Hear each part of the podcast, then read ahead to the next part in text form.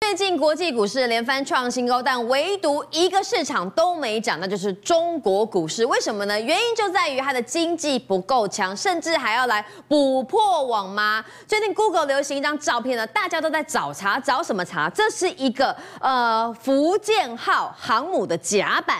疑似呢，被网友发现照片上面怎么有一个巨大的裂缝呢？被不少人质疑，连航空母舰都是豆腐渣工程吗？我想问一下杰明哥啊，中国的豆腐渣工程啊，只是有增无减，为什么这么多？那是代表着中国经济还是有很多的黑洞没有办法来弥补呢？当然两件事情，第一件事情，哎，盖一个福建号有多少利润啊？嗯，数十亿、数百亿，那每个工程里面分包再分包。哎，利润有多惊人？这第一件事，所以之前抓了一堆所谓的就是造舰官嘛，就是某个江南的造船厂的这个董事长 CEO 就被抓走了嘛，因为利润太丰厚了，这艘船。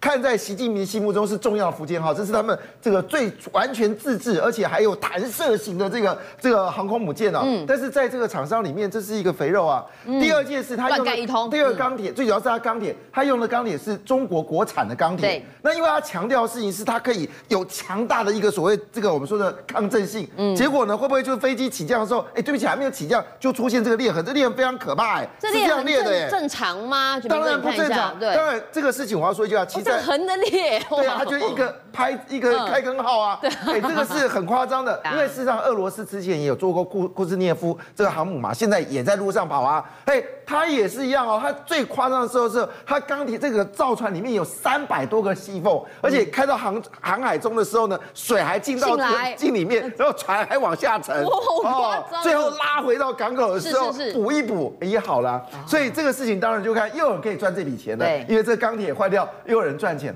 但中国为什么会这样子？其实背后原因就是官官商勾结嘛。我们来看这个画面多惊人！这是在湖北哦武冈的地方哦，哎，这条马路是新开放的，你等我看到画面。啊，对，你看，哎，注意这个，它整个马路是拖。那个泥沙是一直往下移动的。等下，在画面没有看到，它是一条笔直的马路，中间哎，怎么不见了？开哦，而且还在继续列当中。他说这个这个驾驶者正好是姓汪的啊，就跟我一样。他说哦，这画面太惊悚了，幸好是大白天哦，这个马路是刚盖的就垮了。哎，如果是晚上行驶还得了，就直接掉下去了。没错，那万先生说的晚上，你看周围没有车灯的，就直接下去，一下去就被带走了。因为它泥沙是怎么往下？他说这个是怎么回事？地基没看。他讲了一个重点哦。他说盖了几十年的马路都没事，为什么今年盖的马路就有事嘞？哎，今年盖的马路才出事。前面两辆两艘航空母舰都没事，那为什么福建号就出事嘞？嗯，好，所以这个大家就很好奇，到底中国出了什么问题啊？那这个是更可怕，这是在四川的泸州哦，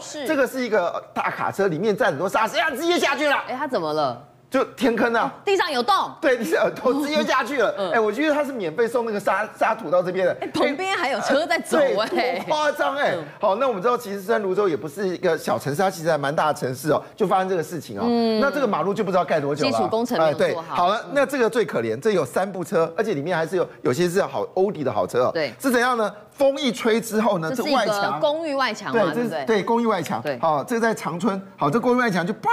就下来了，砸到下面一部车，有其中一部车好玩哦，他在下面停着的时候呢，突然之间就砸的，他就傻不愣登的就开车门，你知道吗？风一来的时候，另外一个墙就墙又掉下来，幸好没有砸到砸到砸到他，砸到隔壁那部车哦。所以中国现在的问题在这个地方，到底发生什么事情？连半年修好的道路就遇雨就瘫了。而且看这公寓大厦也不是很旧，对啊，也是蛮新的，一样就给你这样下去，所以中国。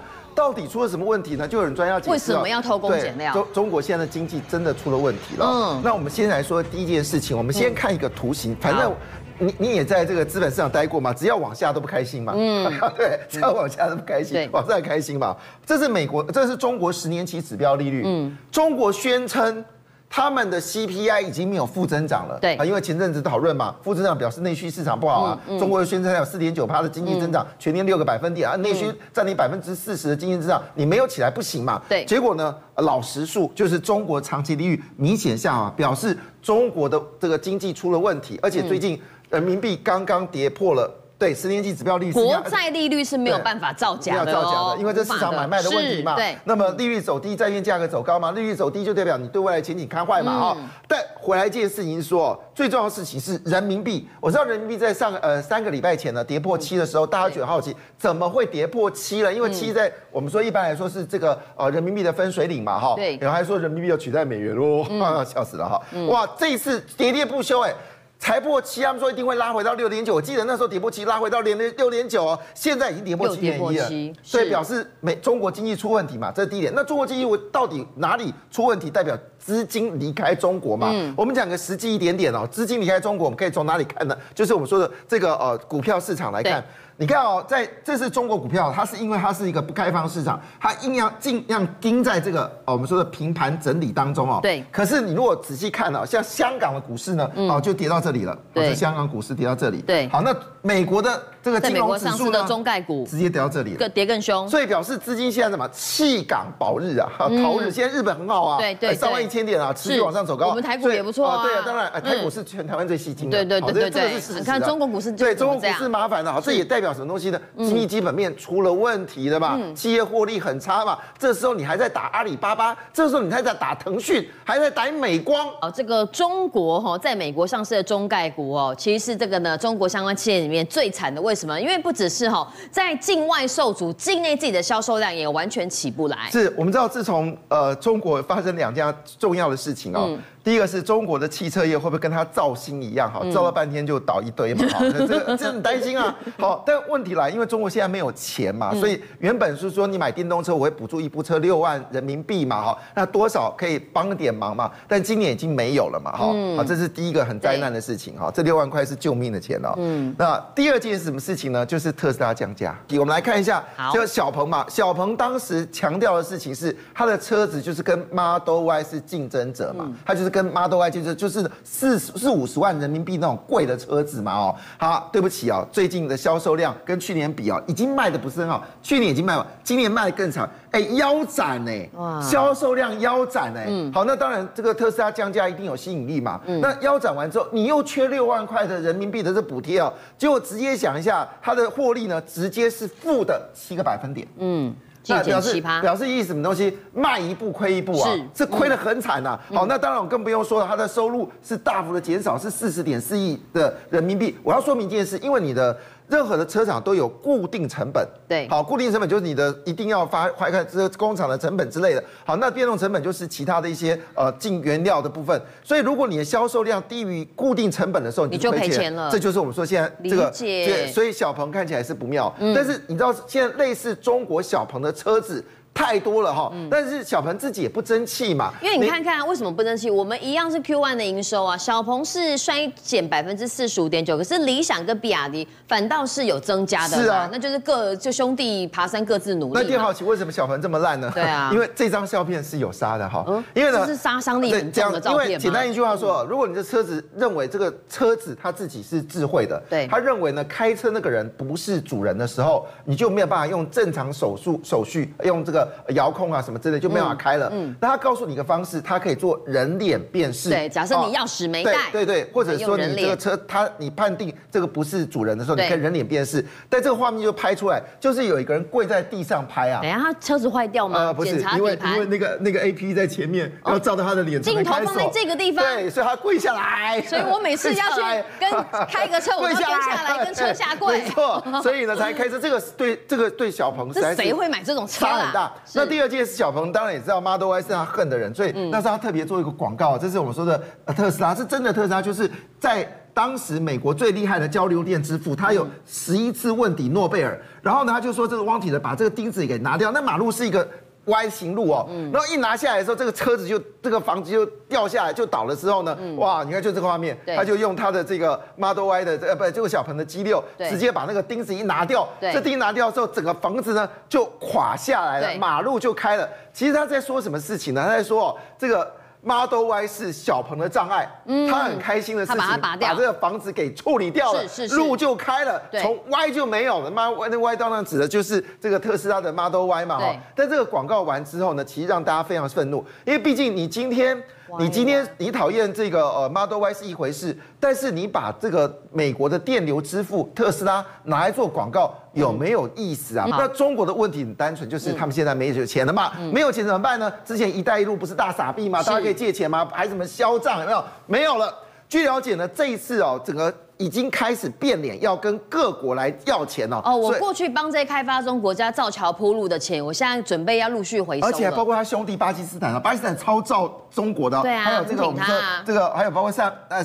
赞比亚，还有老国跟蒙古，还有这个都开始开始要钱了。那这个要钱程度，当然其中以上比亚的状况最严重，而且这也凸显了中国在借助这个房地产、借助这个建设的时候，其实是有黑洞的。嗯，怎么说？一般来说借钱嘛，就是政府跟政府直接签个合约，然后政府就透过哪个银行把钱到你们的银行嘛，然后接下来就去盖盖这个你要的水坝，对不对？结果呢，不是哎。他竟然是透过空壳公司向中国两家银行借了十五亿美金，而这十五美金在 IF 找不到资料。嗯。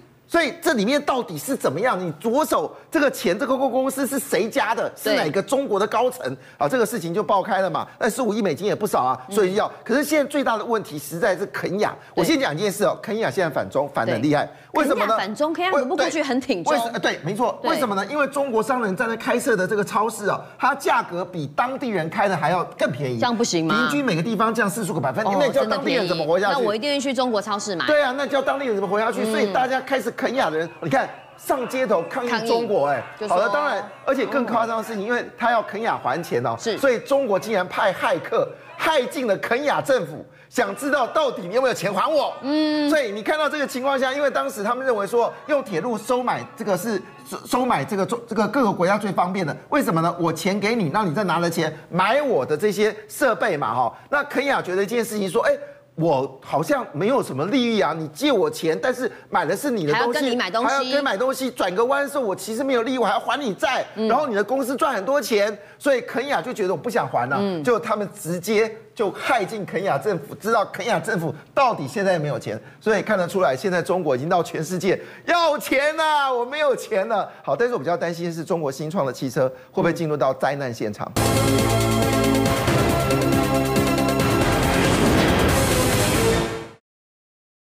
好，刚才讲到中国大陆有好多的豆腐渣工程，美国有类似的工程吗？而且还造成了死伤不明的情况。这前两天发生的画面上，你看到美国爱荷华州的第三大城一个六层楼的公寓哦，上个礼拜发生了坍塌意外，这大楼中央就整个吼塌陷，跟挖了一个大洞一样，景象非常吓人。目前好多居民都在废墟堆中死伤不明。没想到这一切，干哥里面的住户早就有预言了吗？明君，我跟你讲这件事情，你。这样刚刚看那画面，绝对不会相信它发生在美国，对不对？我以为什么第三世界嘞？对，应该是第三世界比较落后国家才可能发生这。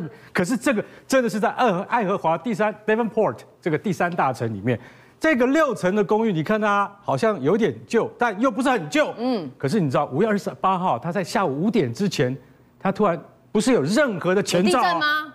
没有，没有，也没有任何的，比如说哦，地震啊，或者是说有什么海水之类的之类的，通通都没有。嗯，结果突然就发生了坍塌的意外，而且它一塌是从中间这个部分塌下去。嗯，塌下去之后，你知道，哇，目前已经有八个人救出来，有十二个人自己脱困，但是还有多少人在里面？不知道。二十八号是礼拜天下午的五点钟，相信可能很多人在家里面休息，准备吃晚餐啊，就这样子，对，大楼塌了。所以你就晓得说，原来那个包商正在里面撑了一根梁，准备要加强这个工程。嗯，是不是因为这样而造成的？目前还不知道。嗯，可是呢，后来还发生了第二次坍塌。嗯，而且管线外漏，还有什么？天然气的管线也跟着外漏了，很可能会引发爆炸哎。这个地方是非常危险的，现在连你知道救援人员都很难进去了，所以它的后续的工作很难展开。好，这是在美国发生，而且那时候一楼住户 Jennifer 人在外面呢，他人在外面，他说我我们搬进来哈是去年冬天，那时候我们就向市政府提出申诉，我说我的。浴室下陷呐，嗯，而且浴室跟这个客厅的位置不一样，它是比较低的哦，怪怪的，对。对，明君你内行，所以怎么会这样呢？而且那个水渍水渍就是壁癌，嗯，壁癌很明显的发生，然后呢，有一个住户在这个时候就神预言了，他讲了一句话，这个房子迟早会倒塌，嗯，结果他讲完不到半年就真的给塌了，住户神预言，他那时候 Jennifer 说，可能我的房子有问题，但还不至于倒塌吧？对。所以你看，真的是有人有先见之明。好，我们再来看，不是只有这件事情，在两年前的二零二一年的六月二十四号的凌晨一点三十分，佛罗里达的哎，佛罗里达是风景很优美的，对，对不对？嗯、度假胜地，对不对？是。突然有一个叫 Champlain Building，它一个非常漂亮的海景大楼，突然十二层的，你看了、哦，我们今天看这个画面，Before，对，Before 啊，然后后来。Later 就变这样子了。你怎么有一边不见了？哎，对，我跟你讲，是有什么工程吗？没有，完全没有，因为它是在靠近海滩的地方，嗯，整栋就没了。我跟你讲，这这个这个事故造成多严重的死伤，你知道？你就看到他好像以为是拆房子，不是，他是突然倒塌。海滨公寓造成九十八人死亡，一百五十人失踪，其中住在三零二号房的。这一对老夫妇啊，嗯、这对老夫妇诺斯金夫妇，然后他们两个在事发之后就没有任何联系。他们住在这个公寓里面。对对对，就住在三零二室。结果呢，晚上他的孙子接到一个十点多一个电话打来，祖父祖母打来了，好棒！啊、他们怎么样？代表生还，对不对？对对对对，可能被压在哪里了，然后找到这个电话紧急求，求救啊！对。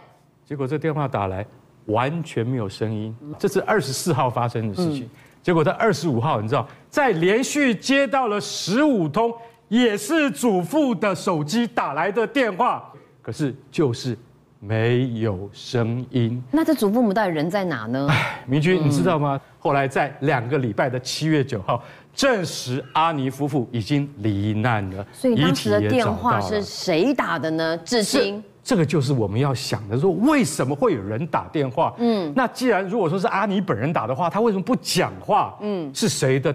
谁打来的？是他自己本人，还是有人帮他打？还是一个你看不见的神秘力量所打的电话，或者是说呢，是要跟家人做这个无声告别的电话。那讲到是有可能美国哈，这个接连发生的这个倒塌意外哈，这个严重的时候会造成非常多人死伤。对。那如果是说在这个百货商场里面呢，这个人更多的发生倒塌意外，那可就不得了了。明君，全世界有史以来第二大严重的大楼倒塌事故，这个大楼倒塌事故发生在一九九五年。这叫三丰百货，当时在南韩啊，首尔啊，那是高级区哦，在那个地方，我可以告诉你，盖了这样大一个先进的百货公司啊，它有点像我们台湾的太平洋百货、嗯、SOGO 百货，类似像那样子。嗯嗯、然后他在那边刚开幕的时候，你知道，哇，这真的是张灯结彩。可是你知道吗？在六月二十九号，突然发生了很严重的事故。大家看画面，你看，他在二十秒内五层楼的。百货大楼完全夷为平地，而且它下陷到地下四层，楼高五层下到地下四层，就等于九层楼通通不见了。怎么会这样子？为什么会这样？好，你知道吗？当时有一千五百人在百货公司里面哦，然后呢？营业时间呐？对，那是在营业的时间，所以那是非常惨重的伤亡。然后救难人员不辞辛劳的。挖出来多少？五百零二具尸体当场死亡。哇！然后九百三十七个人受伤送医。这件事情造成南韩多大的国家震动，你知道吗？然后这总共起诉了二十一个人。你知道为什么会发生这样的事情？很简单，你看到那钢筋没有？对，那钢筋远远比当初设计的钢筋的。那个、那个、那个大小要来的细哦，一般钢筋不可以用这么细的钢条去做结构，他就用了比较细的钢条做百货公司的结构。没错，三尊百货的会长叫李尊，李尊当时就是变变更设计，把四层改成五层，钢筋从十六根，每一根支支撑住的那个钢筋十六根改成只剩八根，嗯，怎么撑得住？对，所以这个是叫草菅人命啊。嗯，那现在这已经变成一个非常非常。现代化的公寓大楼，公寓大楼哦，原址已经改建了哦，这个地方是非常高级的公寓大楼。好，OK。可是你说改建成公寓大楼之后，这些事情就应该算完毕了，对，不对？对。其实民居后面的事情才多呢，你知道吗？改建完了之后，你知道几年之后，大楼地下停车场，我们常开下去停车场要停车的时候，一定是旁边有很多标语嘛，对不对？就小心慢行，对之类的。韩国人就专门讲慢慢开这样子，他们习惯这样讲。结果你知道，他们说像川剧变脸一样，嗯，有时候驾驶人一个不小心头一转转过来的时候，突然看那个看板上竟然会变成说大拍卖开始，怎么可能？小心慢行变成哎，我们这个是百分之八十 percent off 这样子吗？对，百分之八十或者 thirty off 哈，twenty off 这样出现像这样子的话，就是以前在百货公司才看的标语，就在这个社区的地下室出现。的地下一楼，你知道原来为什么吗？因为这个原来地下一楼就是以前三丰百货的大拍卖的会场，就是说每次大家都很知道，如果有任何东西拍卖，就跑到地下一楼去，就像赶集一样，所以。大家看到这个时候，你就发现说奇怪，怎么会这样子呢？嗯，这是他们当地住户自己讲的，绝对不是失心疯说的。好，另外呢，还有一个男生，他也是住在里面的住户哦。嗯，他突然有一天跑跑回家的，然后跟他老婆讲：“哎哎哎，老婆老婆，我刚才看到很多人拿着这个像这样子的纸。”纸袋就是有三个圆圈的 logo，三个圆圈的这个 logo，这是三丰的 logo 啊，这个现在已经成为这个历史记忆了。可是为什么会有这个三个圆圈的 logo？这边有写的三丰百货呢？很多人提着这个袋子，好像要赶到哪里去一样，而且也在这个停车场里面，所以是不是要赶拍卖？三丰百货的三丰百货袋，那个他太太你怎么说？你知道吗？他说你是。头坏头烧坏掉了，是不是？这百货公司没了。嗯，这百货公司早就已经没了。好，这个是事件发生之后。我们现在来看事件发生之前。嗯，事件发生之前有一个更奇怪的事情。事件发生之前，有一家人啊，你知道吗？他们在那边呢，他们准备要去三丰百货买东西，打个电话跟老爸讲说：“爸爸，我们在三丰百货等你吃饭。”嗯，结果哎，一到了三三三要出来用走路就可以到，因为他们也住在瑞草区。一部计程车冲到他们面前，意思就是上车，叫他们上车。一家人好像被催眠一样就上去了，嗯，也不知道为什么走路就可以到，你为什么要上计程车呢？就他们上去之后，同时所有人都改变主意说，我们到附近那一家百货公司去买。哦，突然不想去三丰百货，不想去三丰百货，不知道为什么大家都同时改变，然后结果他们到了那个百货公司之后，一下车，那个计程车咻的不见了，好像。他们觉得很奇怪，连引擎声都听不到，非常诡异。可是进到百货公司里面，很多员工就围着电视墙，三丰百货倒塌了。哦，就这样跟死神擦身而过，完全对了，跟死神擦身而过，才差三分钟而已。他老爸急得要命，说：“原来你们没有进去。”他说：“对，不晓得这个神秘的计程车救了我们。除此之外，你知道吗？他们说事情发生之前，还有个母亲带着女儿到三丰百货。”他要买东西，他突然那个女儿啊哭闹说，我要回家。嗯，他说我我我给你买玩具，他说不要，我就要回家，很可怕。什么东西可怕？回到家，他问他女儿，他说你知道吗？我刚才看到百货公司里面有好多人，一群人都被一条黑绳子绑着脖子拉着走。还有个更奇怪的一件事情，你知道为什么吗？有一个大婶在楼倒下来之前的差不多多少半个小时之前，她在。地那个地下一楼，他要买面包，嗯，就他卖买面包的时候，你知道，你买面包不是用现金就是卡，对，他把他的皮夹拿出来的时候，现金跟卡通通不见了，没钱。可是他其其他的卡呢，比如说搭公车的月票这些卡都还在，但就唯独付款的方式工具没了。他说我一块钱都付不了啊，啊，抱歉抱歉，店员，我只好走了。他一出了三丰百货大门之后，你知道，突然就哐哐哐哐哐哐一个声音，你知道，他就转头一看。只差三十公尺而已，大楼就倒在他的面前了。他说：“冥冥中有一股不知名的力量，叫我要离开那个大楼。死神放过了我。”明君，你相信吗？这些都是真实故事。政界、商界、演艺界，跨界揭秘，重案、悬案、攻击案、拍案惊奇，新闻内幕、独特观点，厘清事实，破解谜团。我是陈明君，我是李佳明，敬请锁定《五七新闻网》，真相不漏网。